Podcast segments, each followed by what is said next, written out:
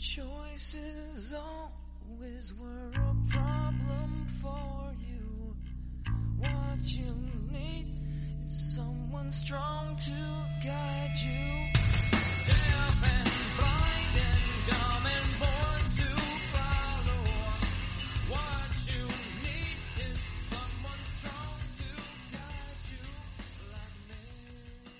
Comenzamos un nuevo episodio de Leyendo a Martillazos, ya mundialmente conocido como LAM. Eh, en recta final, hay que decirlo, quedan pocos episodios, pocos capítulos, pocos análisis. Eh, ha sido un camino arduo, pero hemos estado ahí bien productivos trabajando, leyendo. Y quien siempre ha estado también muy presente, muy atento a todo lo que ocurre es el gran Jorge, antipoeta, maldito, dandy, cínico. Y por ahí me dijeron que ahora es Lemebel también, ¿no? ¿Cómo estás? Hola Eduardo, Eh, así es, una yegua del apocalipsis, compañeros, ¿ah? una yegua del apocalipsis.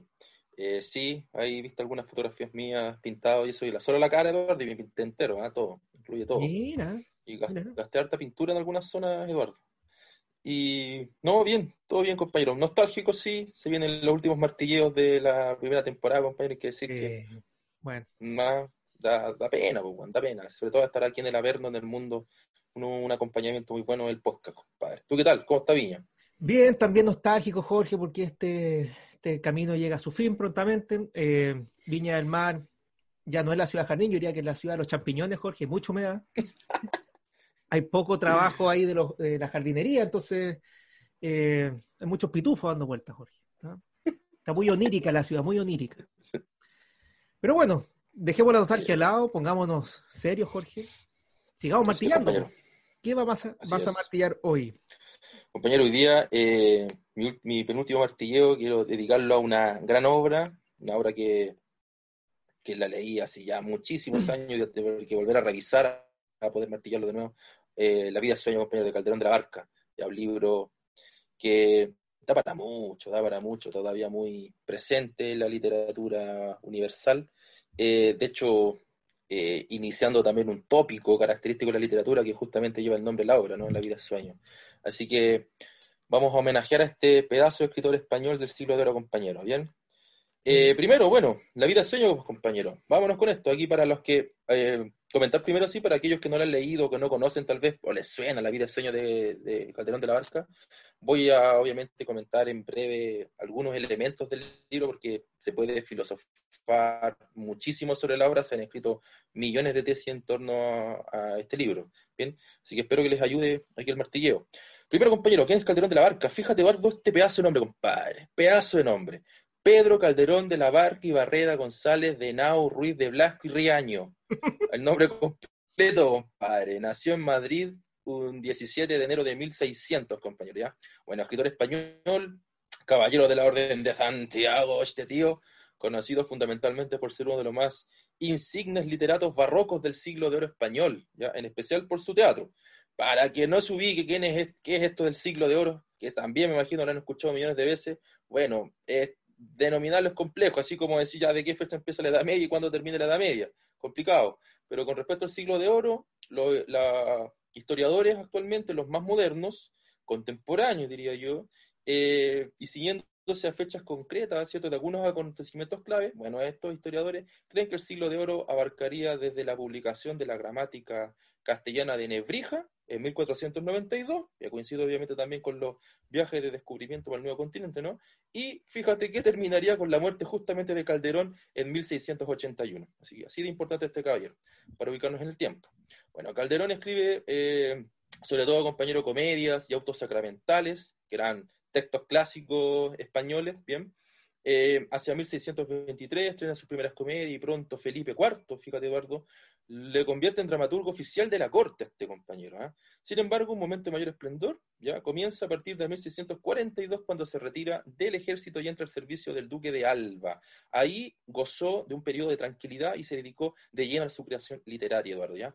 Bueno, eh, para las fiestas del palacio también compuso numerosas obras, tiene una cantidad de obras increíbles Calderón de la Barca. Bueno, el estilo de sus comedias se pueden apreciar dos tendencias. Una que sigue más de cerca el teatro realista, nacional y costumbrista de Lope de Vega, un también del siglo de oro, este, Lope de Vega, un barroco también, ¿ya? y obviamente toda la escuela que fundó Lope de Vega, representada por las comedias de capa y espada, y otra diferencia del estilo anterior, que es un estilo mucho más personal, más filosófico, ideológico, perfecto, y ahí se incluyen comedias mucho más poéticas y simbólicas.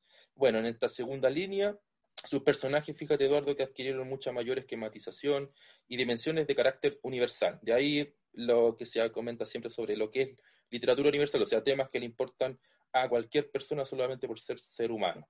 Con respecto a la vida de sueño, la obra de que quiero martillar hoy día, yo creo que es su obra más conocida y famosa, ¿ya? Eh, bueno, es una obra del género teatral, es, eh, es, una obra dramática, ¿bien? Se escribió en el año 1635, el protagonista es el príncipe Segismundo, un personaje clásico de la literatura.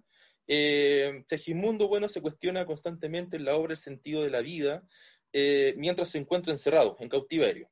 La obra, Eduardo, porque es un tanto compleja la historia, yo creo, de la vida de sueño. Trato de, traté de resumirla en un pequeño apéndice aquí antes para que se entienda de qué trata, aunque yo no me quiero detener solo en el argumento, sino que en su característica mucho más filosófica.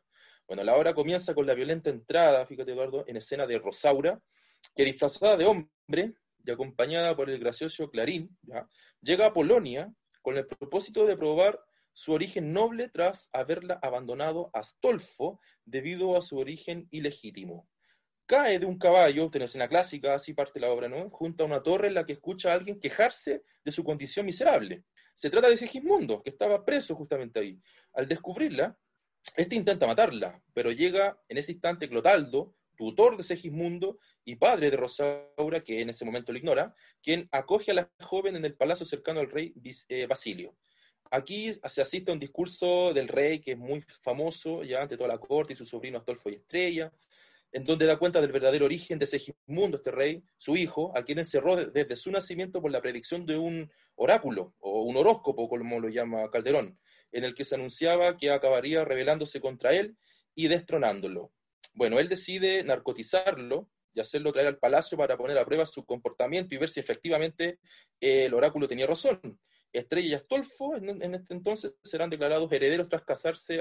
Eh, eh, si Segimundo prueba, bueno, la verdad del horóscopo, si efectivamente se va a portar mal o no. Rosaura pasa a ser en la corte dama de compañía de estrella y a través de diversas estrategias, compañeros, descubre el doble juego de Astolfo y finalmente la identidad de Clotaldo. Llego hasta acá porque la obra tiene muchos otros matices, no conté el final para aquel que lo esté leyendo. Es un enredo de verdades familiares, la verdad, y en donde Segimundo tiene que sufrir un castigo porque su padre cree que se va a cumplir lo que un horóscopo o oráculo, como ya los griegos, ya le profetizó.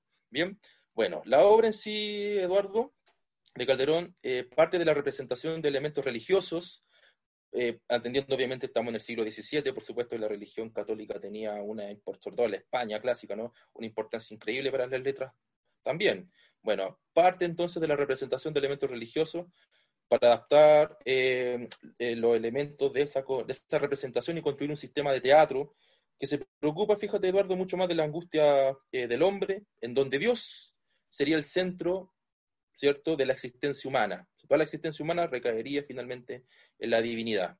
Ahora, sobre el rol de Dios, Eduardo, en la obra, y cómo este se construye una, construye una filosofía en torno a la obra, cabe destacar el precepto del libre albedrío. Y la crítica está de acuerdo que uno de los conceptos filosóficos que trabaja Calderón en la obra es el libre albedrío. ¿Ya? Es una característica, de hecho, eh, cree la crítica literaria muy modernista para Calderón de la Barca, porque antes no se la cuestionaba, antes de Calderón de la Barca era, tenemos libre albedrío, está en la Biblia, no se cuestiona, es palabra de Dios. Con Calderón de la Barca lo lleva al teatro, recordar eso también, no se trata solamente de una obra literaria que uno la lee en su casa, ¿cierto? Y nos olvidamos, sino que estaba hecha para ser representada. Eh, es una característica modernista porque plantea Em, sobre una reflexión filosófica, ¿qué sucede con el libro en el libre albedrío? ¿ya? Eh, de hecho, el intelectual español Marcelino Menéndez y Pelayo, muy conocido para los que estudian literatura española, afirmó que La vida de sueño es uno de los mejores ejemplos de obra teatral con tintes filosóficos y desde que se publicó la obra, la crítica la ha analizado, dice eh, Menéndez Pelayo. Bien, ante lo anterior también, la prisión donde se encuentra Segismundo, nuestro personaje principal encerrado, sería, creo yo, una metáfora de la prisión que supone la idea también eh, protestante de la predestinación frente al libre albedrío que defiende la Iglesia Católica. Entonces, la obra se debatiría entre el dominio del destino Y la libertad, obviamente, a través de una metáfora en torno al encierro que tiene Segismundo, encerrado por su padre, creo que, que podría cumplir el destino ¿no? que le predestinó el, oráculo. Eh, por lo tanto, planteo, creo, que la vida sueño sería una reflexión sobre la, brevedad de la vida y la interrogante sobre nuestra libertad en tan pequeño camino que sería la vida, ¿no? Calderón, de hecho, Eduardo reflexiona constantemente sobre el libre albedrío en tanto que nuestra libertad, nuestra libertad es al parecer un sueño, una mera ilusión filosófica, pues nuestro destino estaría ya predestinado, ¿no? Le molesta, creo yo, a Calderón de la Barca que la iglesia plantee que nosotros ya venimos, ¿cierto?, con un tanto libre albedrío, así como, no, ven, dele por la vida nomás. Calderón de la Barca creo yo que iba por otro camino, planteando que no era tan así la cosa, que al parecer nuestro destino ya estaba predestinado por, quizás por un Dios, no sé, eh, digo, Calderón no se mete mucho con eso, pero creo que por ahí va su planteamiento. De hecho, eh, hay un monólogo, Eduardo, que seguramente lo haya escuchado en más de una ocasión, el famoso monólogo de Segismundo que está al principio de la obra, en donde ya se nota un sentido de culpabilidad en el personaje ante lo nefasto y predestinado que es nuestra vida. Eh, de hecho, él lo menciona como un delito, ¿ya? del que no podemos escapar, que sería nacer, así tal cual lo plantea como un delito, pues al nacer ya comenzarían de inmediato nuestras penurias por lo tanto este libre albedrío no sería tal cual. Cito un fragmento de este monólogo, Eduardo, que es muy, muy famoso. De hecho, se ha llevado al cine también. Ay, míchero de mí, ay, infelice, apurar cielos pretendo, ya que me tratáis así, qué delito cometí contra vosotros naciendo.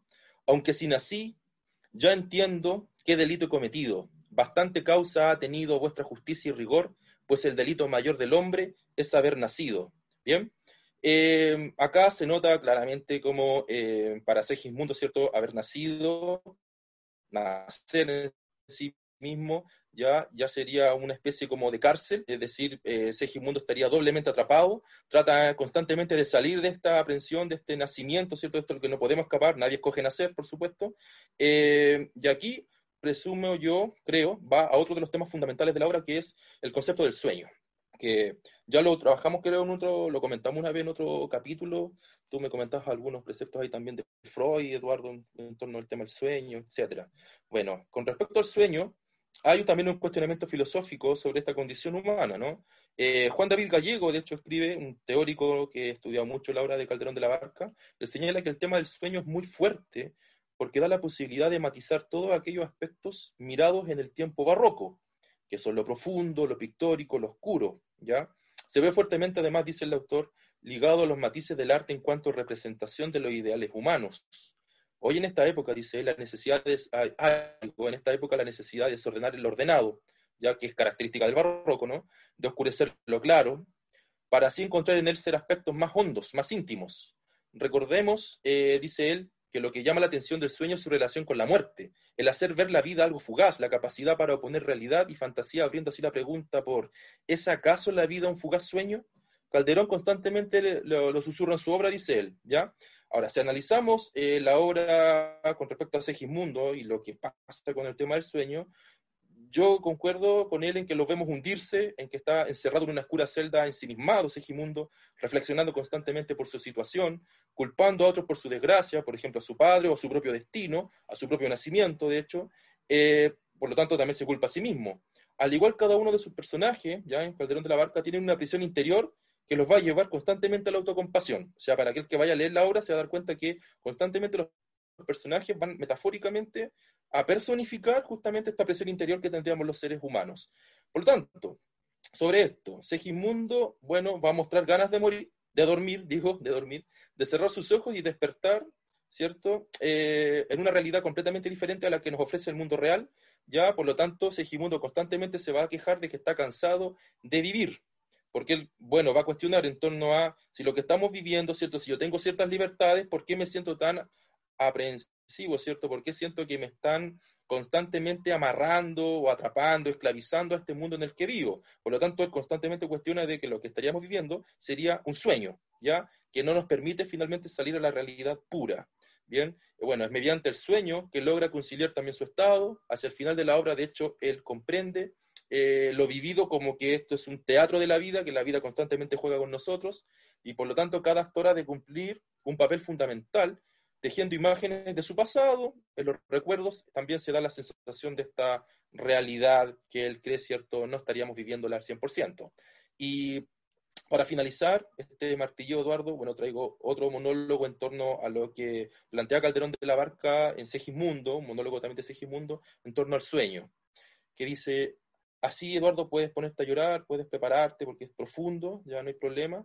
Dice, es verdad, pues reprimamos esta fiera condición, esta furia, esta ambición, por si alguna vez soñamos, y si haremos, pues estamos en un mundo tan singular que el vivir solo es soñar, y la experiencia me enseña que el hombre que vive sueña, lo que es hasta despertar. Sueña el rey que es rey, sueña el rey que es rey y vive, con este engaño mandando, disponiendo y gobernando, y este aplauso que recibe prestado, en el viento escribe, y en cenizas le convierte la muerte, desdichada fuerte, ¿Qué hay quien intente reinar viendo que ha de despertar en el sueño de la muerte? Sueña el rico que en su riqueza que más cuidados le ofrece. Sueña el pobre que padece su miseria y su pobreza. Sueña el que a medrar empieza. Sueña el que afana y pretende. Sueña el que agravia y ofende. Y en el mundo, en conclusión, todos sueñan lo que son, aunque ninguno lo entiende. Es decir, todos finalmente, ¿cierto?, en nuestra condición, ya sea rico, pobre, rey, lo que sea, estás soñando, ¿cierto? Y dentro de este sueño tú te crees esa realidad finalmente, que no te permite escapar. Entonces, Segismundo sería el personaje que, estando encarcelado, prisionero, va a reflexionar en torno a si lo que está viviendo, si su condición que le tocó vivir finalmente es un sueño o se trata de una realidad pura. Segismundo va a decir, yo creo que no, creo que la única forma de salir de esto finalmente es morir, sería como una forma de despertar. O sea, la muerte sería el siguiente camino que habría que continuar, deberíamos seguir para continuar, ¿cierto?, a una forma como de, escape, de ver la luz, no en el sentido bíblico, sino que de reflexión. Ya estaríamos atrapados, Eduardo, para Calderón de la Barca, en un sueño profundo del cual cuesta mucho despertar. Un poco por lo que tú comentas, yo no conozco la obra, ¿no? Eh, pero me da la impresión de que tiene un tinte medio pesimista, ¿no? Porque eh, más que sueño pareciera, pareciera pesadilla lo que estamos viviendo, ¿no? Pero lo que estamos viviendo. Exacto. Pero claro, no nos damos cuenta que lo que vivimos es, algo ficticio, a lo mejor, ¿no es cierto? Que no es lo, real. Se me asemeja incluso un poco a la, alegoría de la caverna, ¿no? De Platón. Eh, Por ejemplo. Esta idea de vivir como engañados, ¿no es cierto? Eh, en un mundo aparente y viendo las sombras por realidades. Eh, ahora, ¿tú crees que en el fondo, claro, la vida a lo mejor se hace soportable solo como sueño? O sea, ¿No somos capaces de ver las cosas, las cosas realmente o cara a cara? No, yo creo que no. Yo claro, claro, que la vida se puede hacer soportable de otra forma. Ahora lo que yo creo critica, entendiendo también el contexto en el que escribe, o sea, estaba en el siglo XVII con Calderón de la Barca, es una crítica, yo creo, a la Iglesia Católica también, ¿ya? Que te prometía como una vida como de sufrimiento constante, y te ofrecía, ¿cierto?, el que después de la muerte ibas a llegar al reino de los cielos, ibas a tener vida eterna y no ibas a vivir lo que viviste acá en la tierra. Eh, Calderón de la Barca cuestiona eso, como por qué finalmente tenemos que, como seres humanos, vivir en este aparente sueño, ¿cierto?, que sería esta vida real, sufriendo constantemente para que nos ofrezcan algo después. Calderón de la Barca dice, esto se acaba con la muerte, no hay algo más allá de la muerte al parecer, plantearía Calderón de la Barca, sino que el sufrimiento se acabaría ahí. Si hay algo después, bueno, no se va a meter con eso él. Pero yo creo que hay una fuerte crítica a la Iglesia Católica en, su entonces, ¿ah? y valiente por lo demás, muy valiente al hacerlo, si atendemos también a la, época en la que escribe. No, y en parte esta creencia en un mundo trascendente, eh, cristiano a lo mejor, se despreocupa o debilita la vida cotidiana. Claro, claro. Eh, de hecho, claro, lo hemos comentado en algunas conversaciones ahí de cerveza, Eduardo, ¿cierto? De que eh, generalmente, bueno, la, iglesia católica no, es como, bueno, si es pobre, mejor que sea pobre, y bien pobre, porque el, reino de los cielos, ¿cierto? Es para aquel que ha sufrido mucho en esta vida. Así que las puertas van a estar más abiertas para usted que es pobre. Calderón de la Barca va a entender que no es, no es tan así, es como por, él cuestiona finalmente lo que la iglesia católica le está ofreciendo como condición, ¿cierto? A las personas más humildes. Sí, y lo otro que me llamó la atención que tú, según lo que comentabas, ¿no es cierto?, que este personaje principal adquiere esta conciencia cuando está preso, ¿no es cierto? Está preso, exacto. O sea que, que, cuando se empieza como a sufrir un poco, padecer estas coerciones de alguna medida, ah, viene la conciencia, que es lo que hemos hablado también en otros episodios, ¿no? Así es, pues, lo, lo dionisiaco, vuelve lo dionisiaco. Mm. Así es, pues, justamente. El despertar de la conciencia, al parecer, junto al sufrimiento. Recomendada, compañeros, una obra, lo rico de una obra de teatro es que se lee en una sentada de water, son súper cortas, eh, pero es profunda, ¿eh? es un texto súper profundo. Además, instaura, yo no mencioné todas las cosas que instaura con esta obra Calderón de la Barca. Los clásicos monólogos interiores, por ejemplo, muchos de la- muchas de las formas en las cuales se aborda el monólogo interior provienen de justamente de los monólogos de Segismundo en La vida es sueño. Así que desde lo formal tenemos mucho que hablar, muchas cosas que analizar en la obra, y desde el aspecto filosófico, que es una obra netamente filosófica, creo yo, eh, bueno, deja a puertas abiertas a muchas temáticas, ¿ya? Y de hecho, como les decía al principio, funda un, un tópico literario que va a ser repetitivo y constante más adelante en la literatura, que justamente es La vida es sueño, lleva el nombre de la obra. Así que invitados a leerla, a revisarla, a revivirla. Bien, pues queda hecha la invitación. Eh, antes de finalizar, Jorge, como siempre, agradecemos a todos los que nos escuchan en las distintas plataformas, porque recordar que estamos en todas partes, Yeah. Jorge. Te prende la radio Yeah. incluso, su aparato antiguo que debe haber en su casa y aparecemos. ¿Está? Te va a escuchar a FM, compadre. Sí. Sí. Los matinales todavía no, pero recuerden que estamos luchando para llegar a la alcaldía y ahí nos van a invitar sí o sí. ¿ya? Se viene. Oye, tenemos que comentar eso en el próximo episodio, Eduardo, cómo va la candidatura. Bueno, ahí estamos contactando gente, ¿ah? así que lo vamos a comentar más adelante. Bueno, Jorge, gracias por esta invitación y nos vemos en el Abrazos. Chao. Yeah. Chao, chao.